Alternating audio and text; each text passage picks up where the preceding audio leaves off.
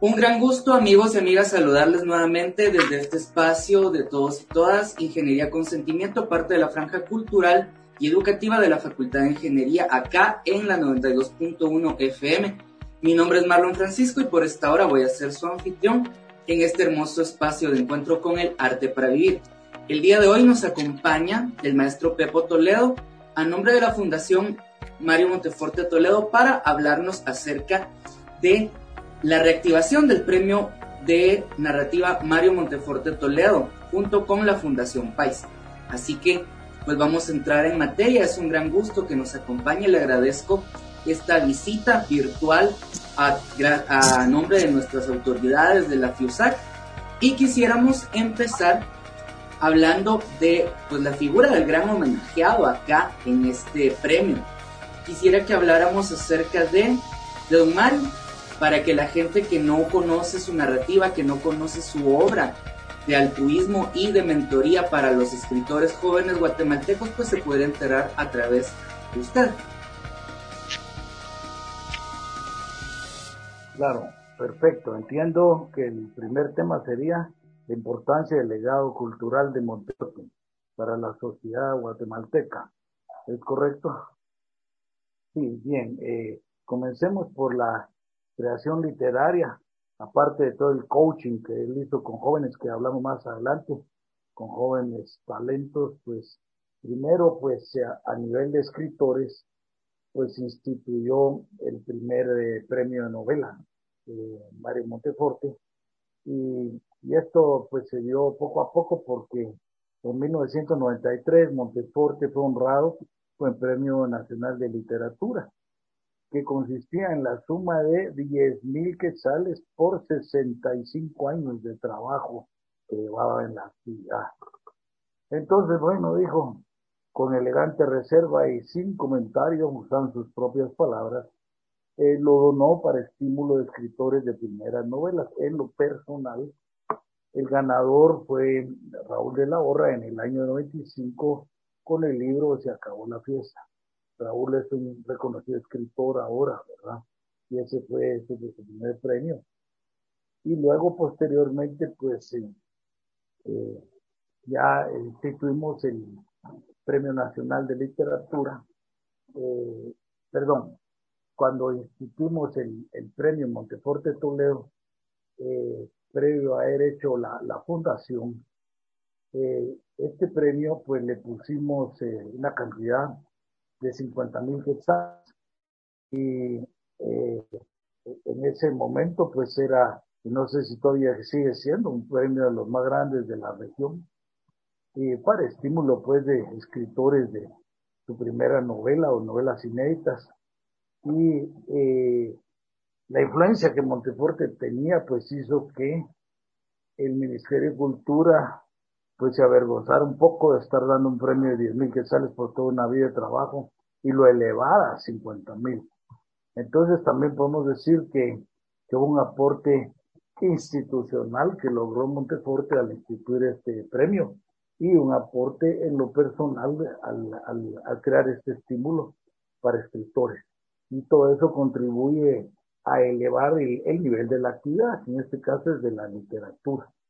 Eh, también eh, eh, incursionó Monteforte y por ende la fundación que lleva su nombre, que he tenido el honor de presidir muchos años, eh, una incursión en el cine, porque en el año 2002 Monteforte ingresa al mundo cinematográfico con la producción de la película de su novela homónima, Donde acaban los caminos.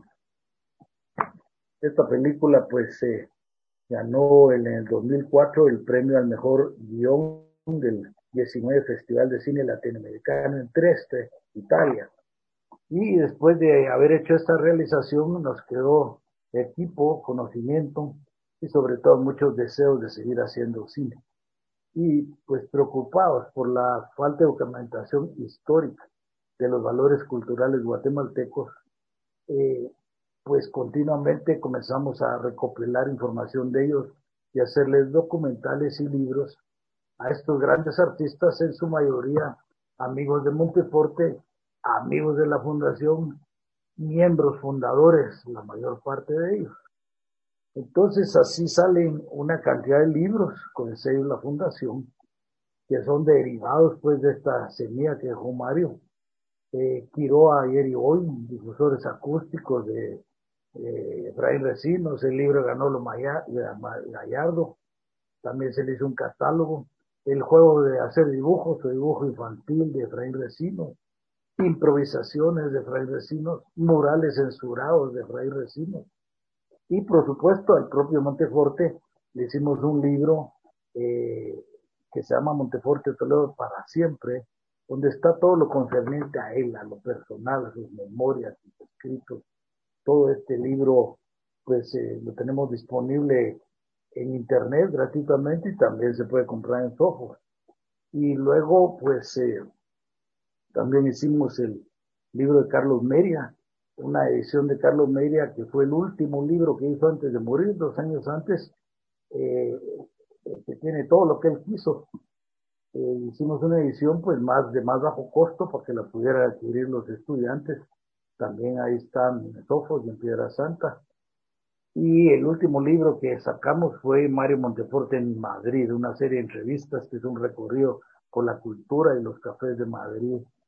También podemos hablar de las producciones de cine, las documentales, donde acaban los caminos, el largometraje que ya funcioné, que ya mencioné, perdón, eh, La vida y obra del propio Monteforte, Las vidas de un gato viejo de Quiroa, difusores acústicos de Fray Recinos, el trabajo en el eh, Conservatorio Nacional de Música, Zoológico La Aurora Historia, el juego de hacer dibujos, la pintura infantil de Recinos, Estética Super Guatemala, que es la vida y obra de Amy Schaefer, La sonrisa en la historia de la pintura de Efraín Recinos, y algunas dimensiones de Efraín Recinos, su vida y obra, los Visitantes, una película dirigida por Efraín Recinos.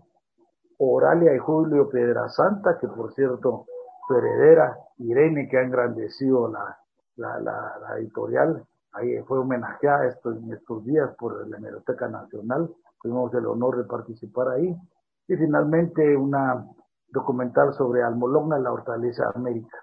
Eh, y este es un resumen de la todo el trabajo de producción de arte y promoción que hemos hecho en Fundación, pero solo para poner un ejemplo, si lo pudieron notar, Efraín Recinos, cuando comenzamos con él, siendo la, lo grande que era, no tenía nada de documentación, cero. Y cuando murió, muere con cuatro libros y cuatro películas. Entonces, no sé, en realidad no se llena mucha satisfacción, igual a un libro, una película de propio Monteforte, Manolo Gallardo y la verdad que es, nos da mucha satisfacción haber podido lograr esto. Estos libros se pueden conseguir todos en Sofos y en Piedra Santa. Otra cosa que hicimos en la fundación es establecer la obra de Mario Monteforte Toledo en el 2012 eh, para dar como un tributo a personajes que su trayectoria de vida vivos pues han hecho eh, contribuciones significativas a la sociedad y el premio pues es una escultura mía que yo le doy a los, eh, a los homenajeados. Y bueno, lo recibió Carlos López en 2012 y posteriormente fue nombrado Premio Nacional de Literatura, o sea que tuvo un impacto el homenaje que le hicimos. El periodista Jorge Palmieri, controversial pero único, ¿verdad? un periodista de una gran influencia en nuestro país. El famoso Piqui Díaz también, otro personaje. Eh, y por supuesto, Jorge Montes, prócer de la arquitectura guatemalteca. Estos son los galardonados que hemos tenido en este orden Mario Monteforte Toledo. Y bueno, aquí termino con el primer tema. Eh, no sé si hay algún comentario, pregunto algo, Marlon. Claro, sí, gracias, por supuesto. Vemos que se ha generado bastante obra, tanto literaria como audiovisual, posterior a el fallecimiento de Mario Monteforte Toledo, incluso artistas muy connotados han recibido ese mismo tratamiento de recibir material audiovisual sobre su obra. Pero ahora yo quisiera preguntar acerca de la producción literaria de él en vida, de toda su obra novelística y cómo ha, se han tomado acciones para poder seguirla manteniendo vigente dentro de la juventud guatemalteca, ya que habitualmente era distribuida algunos títulos a través de Piedra Santa, como usted bien mencionaba, y formaba parte de los pensa de estudio de los estudiantes a nivel medio. ¿Qué acciones se han emprendido para poder continuar eso y para que la literatura de Mario Monteforte Toledo siga siendo accesible a la juventud guatemalteca? Es una pregunta muy importante porque pues existía el peligro de que ciertas obras de Monteforte ya no se volvieran a publicar y de hecho una de ellas, eh, eh, Una manera de morir, que fue una obra que causó un gran conflicto en su momento, el propio Monteforte ya no la volvió a publicar. Eh, entonces, ya se estaba el pensum de primaria y secundaria del gobierno, no, ya exigía la lectura de Anaité, y novelas como Entre la Piedra y la Cruz y Donde acaba el camino. Y podemos decir que estas dos o tres se habían estado renovando los contratos de publicación y eran las únicas que en ese momento tenían una garantía de, seguirse publicando. Entonces, sí, una gran labor ahí de Piedra Santa. Y, bueno, también debo decir que, que Monteforte era el peor enemigo de su obra ¿Y por qué estoy diciendo esto? Él, bueno, él hizo, cuando estuvo en el exilio, tres veces en el exilio, pero el último, el más largo, de treinta y pico años en México, él eh, de alguna forma fue bloqueado en el mundo literario, es una larga historia, y se dedicó a hacer obra sociológica en la Universidad Autónoma de México, hizo alrededor de 50 libros de sociología, con los cuales le pagaban su salario y no tenía derechos de autor, le pertenecían a la institución pero en la parte de obra de ficción, que era la que a él le gustaba hacer, en realidad percibía muy poco derechos de autor, a pesar de todo el trabajo que había hecho. Y una de las razones era que cuando iba a reeditar una novela, le hacía correcciones o le hacía mejoras. Entonces echaba a perder el levantamiento del texto, echaba a perder las planchas y todo ese afán de perfección que tenía. Y bueno, pero así lo hacía. Al final, pues, eh, ya no estando él, porque así con el cariño que yo le tenía como sobrino, nieto y amigo, porque una cosa es ser pariente por obligación y otra ser amigo, ¿verdad? Que es por elección. Pues, eh, pues teníamos esa relación, un carácter fuerte, él, yo también, y, pero caminamos, caminamos, hicimos muchas cosas y entonces, eh, pero fue mucho más fácil al morir él, por ejemplo, hacerle un libro de su vida y obra, que ya me soné, Montefuerte Toledo para siempre, la documental de su vida de obra, hubiera sido imposible hacerlo estando él vivo. Entonces hice lo mismo, eh, habiendo, teniendo los derechos de toda su obra de, de ficción.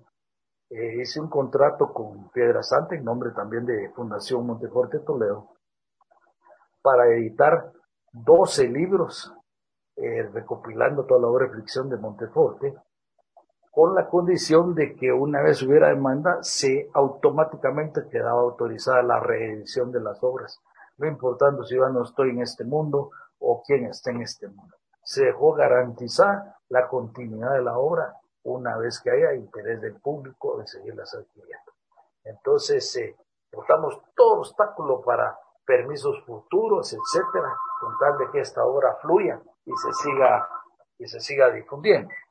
Entonces, eh, eh, voy a hacer brevemente el listado. Anaité, entre la feria y la cruz, La cueva sin quietud, Una marea de morir, Cuentos de derrota de esperanza, Llegaron del mar, Los desencontrados, La isla de las navajas y otros cuentos. Unas vísperas muy largas, Adoradores de la muerte, Los cuentos de la Biblia y Donde acaban los caminos.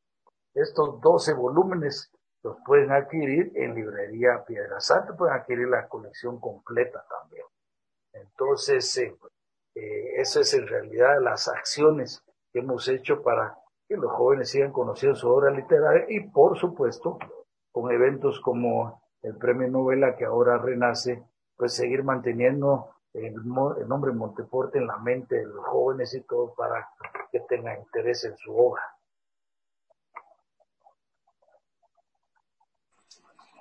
La pregunta iba muy a colación de lo que voy a preguntar a continuación, ya que la relación del maestro con la generación de escritores jóvenes siempre fue muy notoria y muy especial, ya que le puso particular importancia a aquellos escritores en los que él creía. Entonces yo quisiera preguntar ahora, ya con el tiempo que ha pasado, ¿cómo fue la relación de mentor de Mario Monteforte Toledo a la generación de escritores más jóvenes? La verdad es que para, digamos, lo, ocupado que estaba Mario en, la poca, la paciencia corta que tenía, ¿verdad? Su carácter, etcétera, y su edad, la verdad es que cuando se trataba de aconsejar a un joven, formarlo, educarlo, enseñarle, él se transformaba y les dedicaba un montón de tiempo a todo aquel que estaba interesado en aprender y seguir sus consejos. Eh, él, tenía una biblioteca muy, eh, digamos, mediana, entre mediana y pequeña, pero de libros de muy alta calidad, tenía ya todos los clásicos, eh, derivado de la vida de nómada que llevó, con los exilios y todo, pero digamos que lo normal es que un personaje como él tenga 12, 15 mil libros en, en stock en su biblioteca, pues él apenas tenía unos 3 mil, 4 mil libros, pero insisto, muy bien seleccionados y, y los libros con los cuales un joven valor podía en realidad formarse y tener una base para seguir adelante. Eh, la academia, que podríamos decir, darle esa categoría de academia. Entonces él los recibía en su casa, la mayor parte del tiempo fue en un apartamento que tenía ahí en Londoná, en Hermosa 2, un apartamento pequeño, que ahí los recibía, los ponía a leer en la mesa del comedor, otra de las habitaciones era la biblioteca, no les dejaba llevarse los libros con, muy buen tino, pero sí eh, los ponía a leer y les decía qué leer y los aconsejaba. Y eh, yo no sé los nombres de todos, tampoco sé si les gusta que se digan los nombres, pero sí sé que formó eh, varios jóvenes valores, poetas también, no solamente escritores, que pues, fueron producto de sus enseñanzas y de esas horas de lectura en su mini estudio, mini biblioteca y todo el tiempo que les dedicó. Por cierto que me recuerda también Rey Vecinos, que era una situación similar porque él estaba en su estudio en el teatro, ¿no? Y llegaba un grupo de estudiantes, se asomaba por ahí sin pedirle cita, sin absolutamente nada. Se levantaba a atenderlos con una sonrisa en la cara, les hacía un tour del teatro, les explicaba las obras, todo, les enseñaba todo lo que podía. Era una situación similar, ¿verdad? No importaba lo ocupados que estuvieran, los dos, y por cierto, grandes amigos hacían esto con los jóvenes. Así que, y ya no digamos a través del premio, pues, ¿verdad? justamente del premio, pues quisiéramos hablar.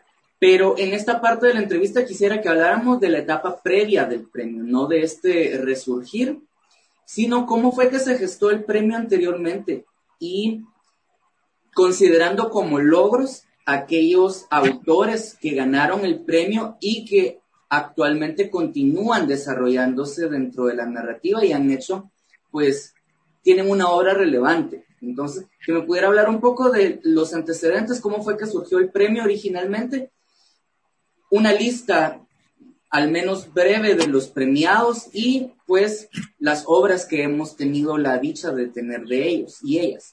Sí, les recuerdo que eh, empieza con el premio individual que hace Montefort.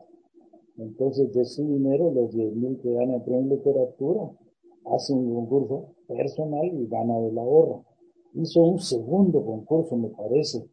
No sé de dónde sacó el dinero, pero no lo tengo registrado. Y ya le pregunté a varias personas. Hasta que finalmente pues ya decidimos hacer la fundación. Y ahí pues se acabo eh, publicar ahí en las redes sociales una foto con todos los fundadores.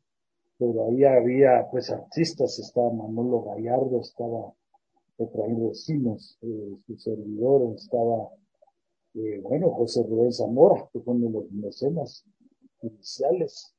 El periodista estaba eh, Edgar Balcells, Marcel Conde, un gran amigo, Marta Regina Pase, Marco Quiroa, otro de los artistas muy importantes de apoyo en la fundación. Eh, no sé si me escapa alguna ahorita de la mente, pero fue este grupo de 10, 12 personas que nos juntamos y el dinero para los primeros cuadros se hizo con aporte de los artistas, pues con aporte cuadro de los artistas. Específicamente el primer premio fue un cuadro de formato mediano grande de Fran la caja de lustres, Ese fue, de ahí sale el dinero para el primer premio. Y luego, pues, entre apoyo de los artistas y otros, eh, ha sido fácil, pero se sacó el premio por muchísimos años. Luego, posteriormente, pues, eh, Iniciativa Privada incursionó en el premio y pues pagaba mucho mejor que nosotros, a los jurados y todo, y, era muy difícil tener dos premios de mi primera novela al mismo tiempo porque se podía dar un gran conflicto en caso que la misma novela fuera ganadora. Y decidimos elegantemente hacernos un lado, eh, alegrarnos que Iniciativa Privada estuviera cubriendo este esfuerzo.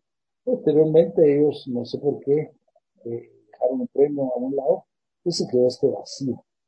Entonces, eh, eh, todo nace un encuentro ahí en el Museo de Mérida, en una exposición de arte, con Isidar Sabona, director ejecutiva de Fundación País, y, me lanza la pregunta ahí casi que como reclamo, ¿qué pasó con el premio deporte Y entonces ya le cuento la historia larga, corta, y me dice inmediatamente, Fundación País te apoya para hacer el Y entonces eso fue un gran alivio, pues, porque ya con el apoyo de esta fundación, eh, todos los años que habíamos con gran esfuerzo estando eh, reuniendo los fondos y los recursos humanos y todo, pues la verdad que se nos abrió el cielo y fue, hicimos una alianza, ya firmamos un contrato, un convenio por 10 años para el premio en forma bianual. ¿Qué ha sido el recorrido? Pues eh, vimos que eh, dar una novela anualmente no recibíamos tantas participaciones. Y al ponerlo bianual, pues ya se recibió una cantidad más respetable. Estuvimos obteniendo más de 40 propuestas eh, al hacerlo bianual. Y luego que Monteforte, cuando murió, él tenía la, ya había sido cancelado el, concurso de cuento de Bancafé, el extinto Bancafé. Entonces Monteforte tenía la idea ya de meterse a cuento también. En eso muere, pero entonces se nos ocurrió cumplir su deseo y empezar a alternar un año cuento, un año. Eh, nuestro primer premio fue en el 97, la novela Las murallas de Méndez Díaz. Ustedes saben que Adolfo Méndez Díaz pues, es uno de los grandes escritores de Alfaguara ahorita y pues tiene una estatura impresionante en de la literatura también otro exitoso ganador de premio Monteforte en el segundo año, en 98, fue Sara Sonríe, lo último de Víctor Muñoz. También es otro escritor que ha sido publicado con el sello Alfaguara, muy cotizado, una gran persona, también ambos de ellos. Eh, puedo recordar en el 99, el último silencio de Roma Flores. En el 2000, Matusalén el heterodoxo de Fernando González Gávez que él escribe varios columnas de prensa. En el 2001, Lengua Pájaro, Haroldo Sánchez, que fue el director de la televisión mucho tiempo, antes en Prensa Libre, e hizo otro libro después de este. También, eh, bueno, una salvadoreña muy notoria, la primera mujer en el 2002, Jacinta Escudos, que eh, gana con memorias del año de la Cayetana. También tuvimos en el 2003 a Osvaldo Salazar de León, también otro gran escritor, filósofo, con la novela Por el lado oscuro. Y por cierto que en el 2006 gana su hermano también, con la novela Legajo Anudado, Rogelio Salazar, los dos hermanos grandes escritores y que han seguido en el oficio. En el 2004 tuvimos otra mujer, con pasión absoluta, la, fue el nombre de la novela, Carol Sardeto La Vega, ustedes saben cómo ha destacado también a la fecha, y en el 2005 un, llamémosle joven en su oportunidad, pero eh, grande pues en, el recorrido de la literatura, eh, Mauricio Echeverría Melville, que hace la novela Diccionario Esotérico, y por cierto, él a partir de esa novela se dedica full time al oficio, 100% del tiempo lo agarró como una vocación. El primer cuento que dimos fue en el 2007, Cañas de Leche, Luis Cordón, de el 2008 la novela Los jueces de Arnoldo Galvez. Por cierto que Monteforte decía eh, que una novela es un, una, primero un acontecer largo y dos que es muy difícil que un joven haga una novela, una novela de calidad. Pero aquí tenemos un joven que ganó el premio novela. Tal vez si hubiera estado Monteforte vivo, se hubiera puesto, solo por leer, no sé, tenía ciertos parámetros, ¿verdad? Pero ahí está. Y en el 2009, pues otro cuento, Duelo en Paraíso, Adolfo Escobar Hernández. Y en el 2010, la novela Así, Así Nacidos, Heterocity de Mauricio de Suárez, salvadoreño. ¿okay? Luego viene otro cuento, otro salvadoreño, en el 2011, El secreto del ángel, de Jorge Ábalos En el 2012, la novela El corazón de la noche, Carlos Cortés, costarricense. En el 2013, el cuento Copenhague Hansel Espinosa, guatemalteco. En el 2014, la novela La sombra en el tintero, José Raúl López. Y en el 2015, el último premio que dimos de cuento fue La raíz de Valeria Cerezo, guatemalteca. Esta es básicamente la historia del premio y ustedes miren ahí muchos nombres que ahora pues son famosos y son reiterativos en la, eh, literatura guatemalteca. Me, falta mencionar un personaje muy importante en realidad, que no estaba como director de la fundación, no estaba como fundador, pero ahí estaba siempre, y que siempre fue un gran apoyo a Monteforte, y que fue apoyo no solo a Monteforte, sino a muchos otros escritores y que fue nombrado pues el último año y tardíamente Premio Nacional de Literatura José Luis Perdón, un gran apoyo que hemos tenido, eh, tras bambalinas, anda buscando protagonismo, pero la verdad es que no sé qué hubiéramos hecho sin perdón. Hay ahora, insisto, tardía y merecidamente recibe el Premio Nacional de Literatura el año pasado. Y estamos muy contentos por eso. Entonces, aunque no ocupa ninguna posición de estas, es un personaje que es baluarte de la literatura. Y bueno, también tenemos un amigo muy cercano, Carlos López, ¿verdad? Que ya lo mencioné, que dejamos la obra en Montepuerto Toledo y posteriormente recibe el Premio Nacional de Literatura. ¿Por qué? Porque su padre lo había olvidado. Él se fue a poner una editorial a México, editorial Praxis, y desde ahí ayudó a una cantidad de escritores y poetas guatemaltecos a publicar sus obras. A veces no les cobraba, a veces les cobraba y no le pagaban, pero lo seguía haciendo. Y él también, un notable escritor. Y también pues contribuimos a ponerlo en mapa de su país, la gente que no ha sido valorada. Entonces son dos menciones muy especiales que debo hacer y que Caso Perdomo ha colaborado muchísimo, eh, 100% del tiempo en la preselección de novelas. Esa es otra actividad muy importante la preselección, porque los jurados que son literatos o críticos reconocidos, eh, generalmente gente muy ocupada.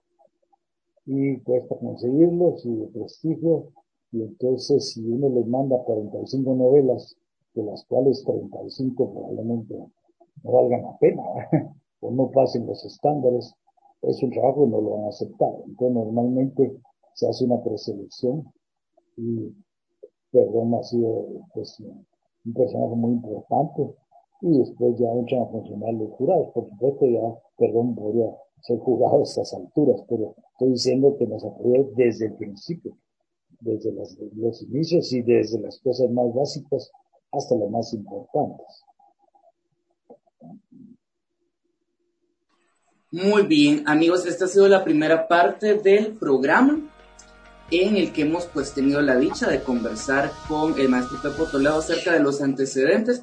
En el siguiente bloque vamos a hablar acerca de esa, de esa brecha que hubo entre el año 2015 y la actualidad y pues como Fundación País a través de su aporte y esta nueva alianza con la Fundación Mario Montefuerte Toledo han propiciado que venga con nueva fuerza el, el premio de novela pero eso será en el próximo bloque. Estamos en Ingeniería con Sentimiento. Yo soy su anfitrión Marlon Francisco. Volvemos en unos momentos. Un fuerte abrazo.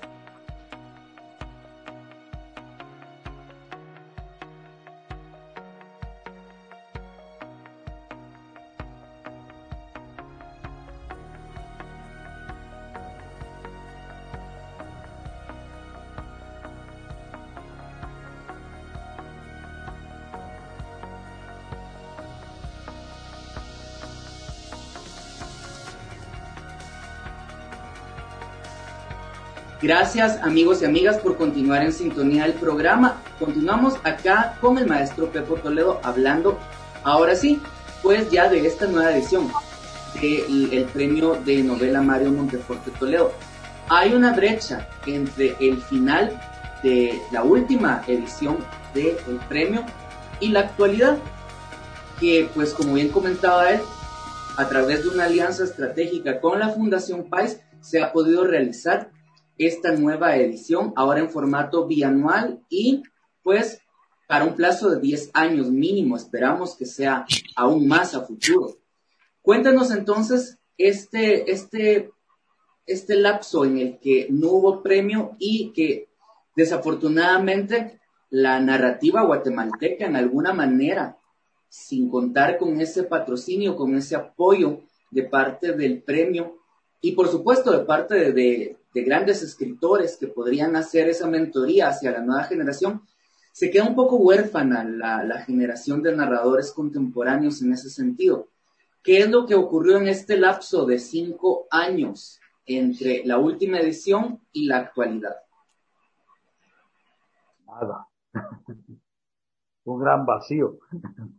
Se produjo un gran vacío. En realidad, pues, quedó ese, ese vacío de nosotros, eh, pues, eh, en el año 2015 dimos el último premio, como ya decíamos, un premio cuento, al cuento La raíz de Valeria Cerezo, guatemalteca, y que ese vacío y eh, iniciativa privada, pues también entra eso y luego entra, entra premio y luego entra en receso en el 2017. Entonces, desde 2017 a la fecha no ha habido premio centroamericano en novela. Sí se cubren otro tipo de concursos de premio de cuento por aquí, de premio de poesía, Sin Carlos Aragón, otros, pero premio novela como este no lo hay. También es diferente al Premio Nacional de Literatura, ¿verdad? Porque es un premio por trayectoria de un escritor. Eh, vamos a definir el premio novela, es muy fácil para entenderlo. Es un premio centroamericano para novela redactada en idioma español estrictamente inédita. Y por supuesto, inédita incluye que no haya sido premiada en ningún otro certamen. Está dirigido a centroamericanos o bien extranjeros con residencia en uno de los países del Istmo durante un mínimo de tres años consecutivos. Entonces es bien sencillo, o sea, es bien sencillo. Por supuesto hay unas bases ahí, pero es bien sencillo entenderlo. Es un premio para, para novela inédita. Ahora, hay preguntas como, por ejemplo, si yo participé y no gané, pues no pasó nada. Si participaste y no ganaste, puedes entrar diez veces si quieres y vas a estudiar más y te vas a ir mejorando hasta que ganes, ¿va? Entonces no hay ninguna limitación en ese sentido. Eh, si ya publiqué otra novela, tampoco. Es esta, que esta novela sea inédita. Esa es la condición. Y bueno, entonces después de este vacío que ya mencioné las fechas, la alianza con Fundación PAI que ocurre el año pasado. Estuvimos varios meses en pláticas después de este encuentro con el CIA Sagone, que ya mencioné, este afortunado encuentro, y viendo qué innovaciones iba a tener este premio, qué iba a cambiar y qué no iba a cambiar. Por de pronto el convenio que tenemos es bianual de premio novela. En este momento no hay nada más que novela, pero ese, ese fue el propósito original de nuestra fundación. Por supuesto, Fundación País para Educación y Cultura, pues tiene un espectro muchísimo más amplio, está dedicada a la creación y difusión de proyectos artísticos y y culturales y ellos tenían la inquietud de entrar en la novelística y qué mejor que con un premio que ya tiene nombre, que ya tiene prestigio y hacer esta alianza y no empezar a, darle nombre a uno nuevo. Yo creo que, que, fue una decisión muy buena. Y luego decidimos ya en conjunto ponernos como meta que el premio se otorgue coincidiendo con el bicentenario de la independencia de Guatemala. Eh, esto también es una feliz coincidencia porque Monteforte pues nace el 15 de septiembre y este año, los 200 años de la patria, él cumpliría 110 años de nacido. Entonces es una bonita coincidencia Y bueno, firmamos el convenio el 1 de septiembre del año pasado con Fundación País. Y, y hasta pues eh, todo formalizado, andando y todo. Eh, ellos se han hecho, bueno, una, eh, nos han preguntado qué innovaciones hemos hecho. En realidad, pues la principal innovación fue la participación digital. El premio estaba chapado a la antigua y todas las novelas se, se recibían en papel, era un volcán de novelas porque eran varias copias. Y bueno, eh, después había que deshacerse de ellas o quemarlas o no sé qué.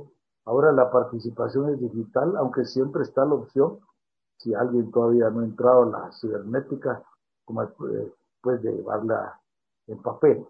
Y bueno, también debo decir que hemos logrado entre ambas fundaciones eh, obtener muestras de interés para que la novela sea publicada.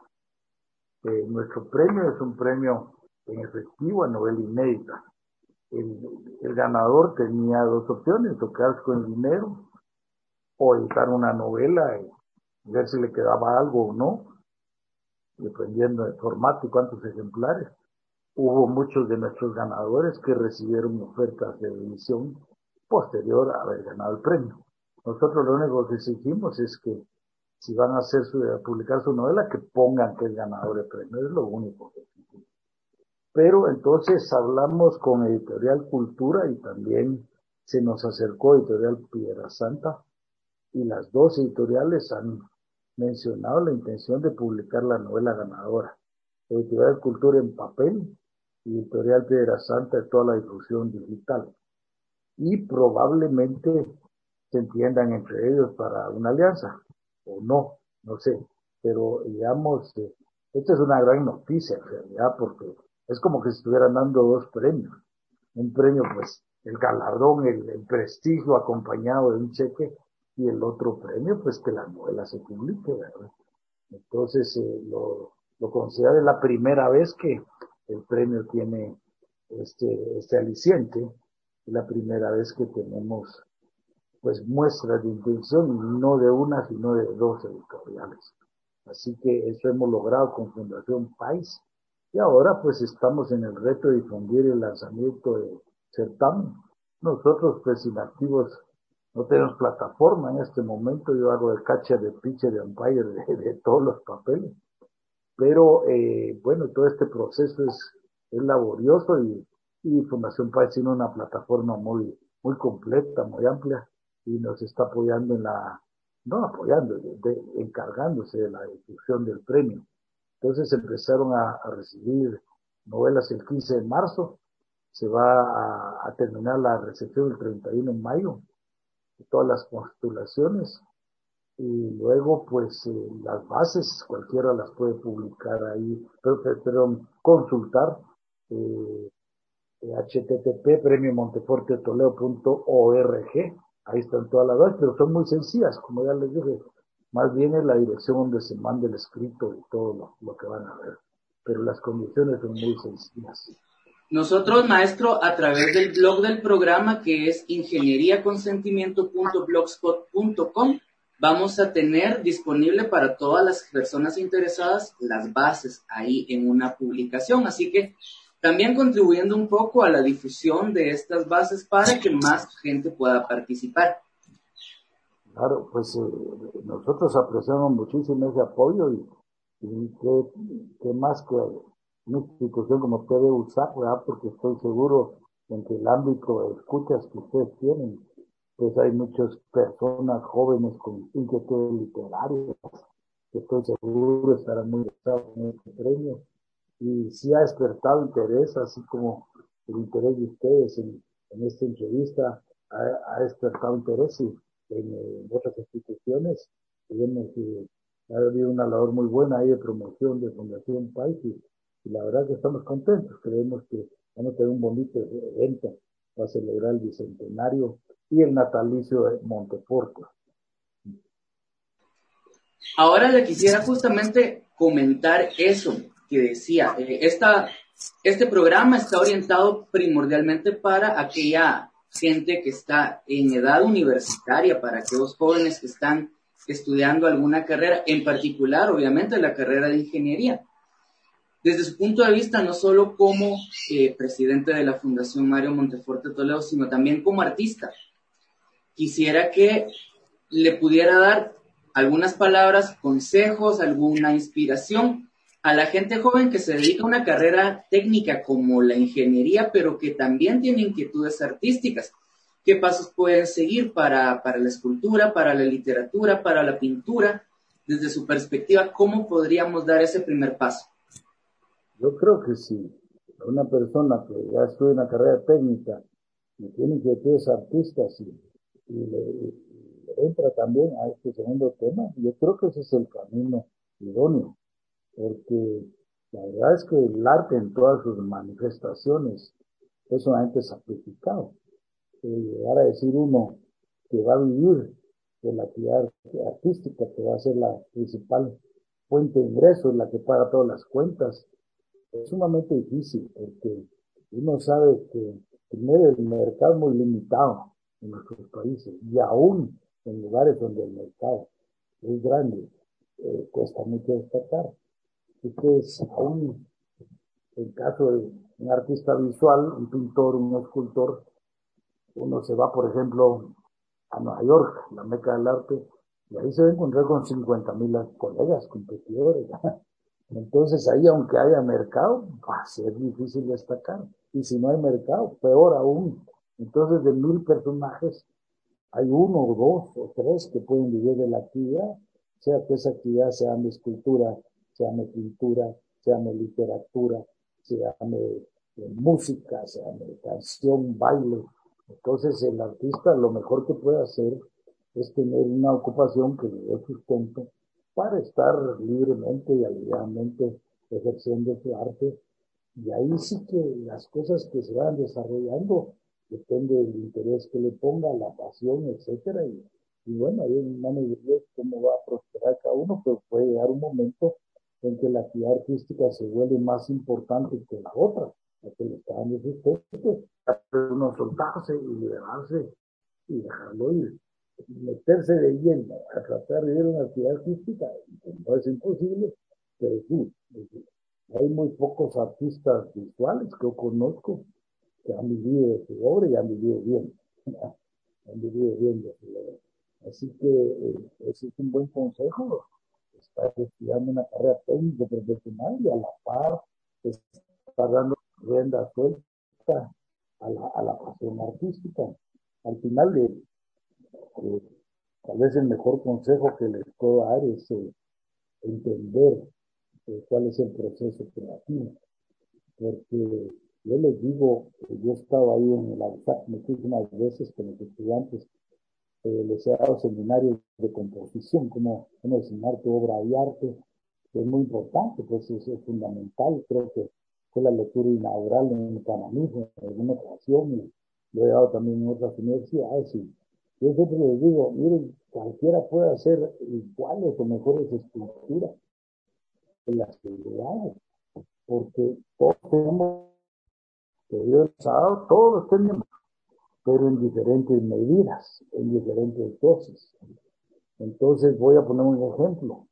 ¿Por qué hay cursos de creatividad? ¿Por qué hay diplomados? A poner otro mejor.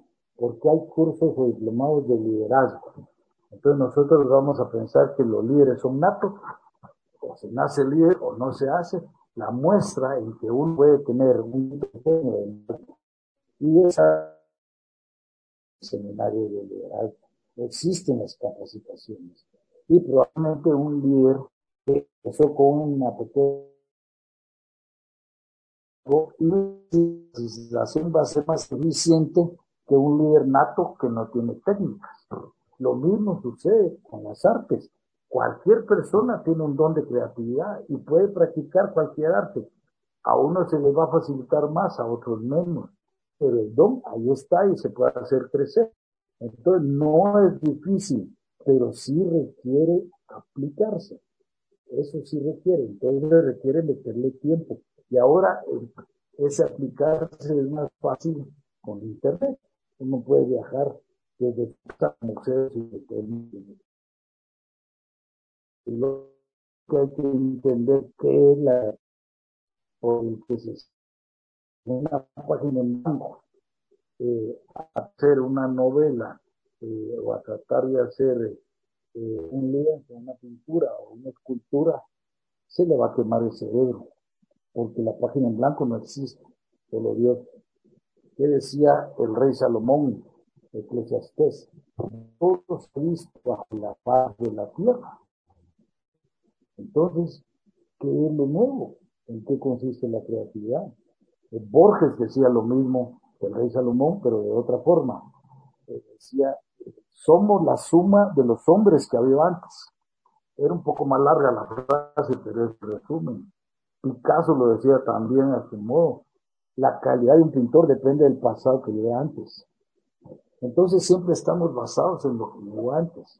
Lo que vamos a hacer es usar estas imágenes, estos conceptos, y le vamos a dar un uso diferente. Vamos a hacer una combinación diferente de ellos. Por ejemplo, Picasso y Modigliani se inspiraron en las máscaras africanas para hacer sus pinturas y sus retratos. No la están copiando, pero las cambiaron de cultura. Entonces, ahí tenemos una transculturalización donde una obra da origen a otra. Otra puede ser, va a cambiar la obra de tamaño, va a ser una silla gigante, como una que ganó ahí un premio nacional de diseño en Parque eh, Central. Eh, otra puede ser combinar las cosas de forma diferente. Por ejemplo, yo hago peces con piezas mecánicas. En la serie Bestiario es una expresión que se llama oceánica y uno de estos peces, pues las piezas mecánicas, un cigüeñal, un eje levas, cambió su uso. Y entonces ya no es una pieza mecánica, ahora es el esqueleto de un pez. Y la máscara eh, puede ser la máscara de una bestia prehistórica que abre la cabeza de un pez y los ojos engranajes que cambiaron su uso. Entonces le damos diferentes usos y diferentes combinaciones a cosas que ya existen y presentamos una combinación nueva, como una nueva receta de cocina. Y en esto consiste la creatividad. Ese es el impulso que se llama combinatorio. Y está el impulso reproductorio, que es copy-paste, fusilarse la obra de alguien y esperar que nadie lo descubra. y mientras más lejos mejor. Entonces, ante el reto creativo, esos son los dos impulsos. Copiar fusilar o recombinar las cosas en algo nuevo. Y cuando uno entiende esto, le es más fácil crear, porque no se pone limitaciones como decir voy a vencer a la página en blanco, porque es imposible. A uno se, agarra a su realidad. Así que cualquiera puede ser un gran escritor, un gran escritor, un gran pintor, depende de la cantidad de esfuerzo que le mete. Muchísimas gracias, maestro. Todo será entonces cuestión de la disciplina y el tiempo que cada uno y cada una quiera invertirle si de verdaderamente quiere dedicarse al arte. Ahora, por último, entonces, la invitación sería para nuestros jóvenes sancarlistas para, eh, sí, yo recuerdo que hay obra suya allá en nuestra sede habitual, que es el Paraninfo. Pues, eh, como se dará cuenta, pues no podemos estar ahí debido a las circunstancias, y no quiero desaprovechar la oportunidad para recordarle a todos los jóvenes y a todas las personas del público en general que nos vean que sigamos manteniendo las medidas de distanciamiento social, usar cubrebocas y lavado de manos para combatir la epidemia del coronavirus. Ya esta última parte del programa quisiera eh, pedirle a usted que le recalquemos entonces a nuestros jóvenes cómo será la mecánica de participación. Ya mencionó que puede participar cualquier escritor que resida en Centroamérica, sin importar su edad, que también puede participar a través de la vía virtual en la dirección que posteriormente les compartiremos y que el plazo vence el 31 de mayo. Pero, ¿qué mejor que usted para compartirnos los detalles de esa convocatoria? Hay complicaciones, bien sencillo. Premio Centroamericano de Novela en Español. Escrita en gusta estar recalcar, porque luego está cualquier persona que reside en Centroamérica por tres años mínimo, que tenga o no nacionalidad, solo con la residencia, y está la opción de participación digital o en papel, y es digital, pues, en internet, ahí está la dirección, el premio montefuertetoledo.org, ahí lo buscan en internet y ahí hay un programa para recibir la novela, encriptarla y guardar toda la secretividad posible, es un programa ya diseñado para eso. Y ya estamos en proceso de recibir las novelas, el proceso termina el 31 de mayo. Sabemos que normalmente las personas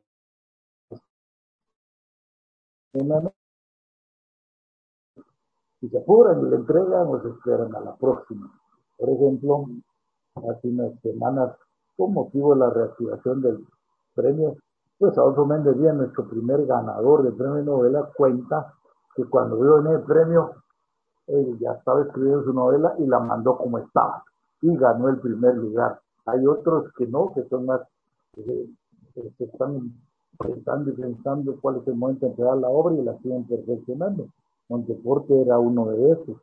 Yo recuerdo que su penúltima novela, magistral, por cierto, la, la mejor que hice en el humilde opinión, una víspera muy larga, autobiográfica casi.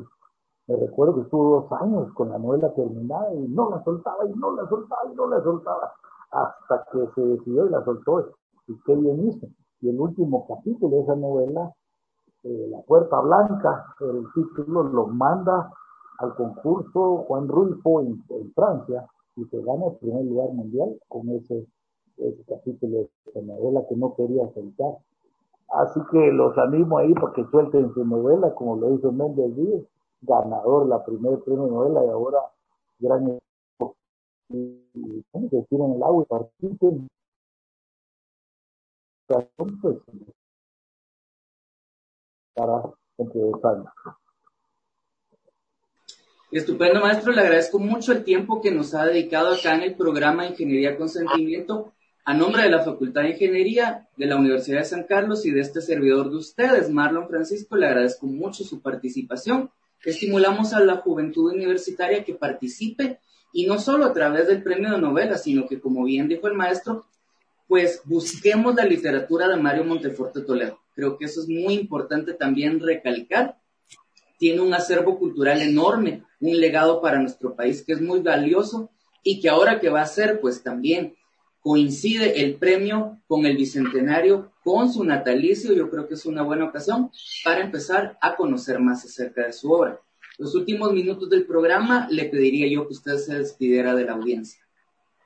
Pues bien, gracias, de verdaderamente agradecemos el apoyo de TV USAC y eh, pues eh, no es primera vez que estoy con ustedes, me siento en casa, siempre es un gran gusto compartir con los estudiantes y, la casa de estudios en sí. La verdad me siento muy cómodo, espero seguir teniendo estos acercamientos en todos los ámbitos de la cultura que estamos eh, tocando. Tenemos proyectos de escultura precisamente eh, en la rectoría que por ciertos acontecimientos se han retrasado, pero los proyectos ahí están ya en su fase final y esperamos poder compartir y seguir eh, haciendo arte para la USAC este año y tener el de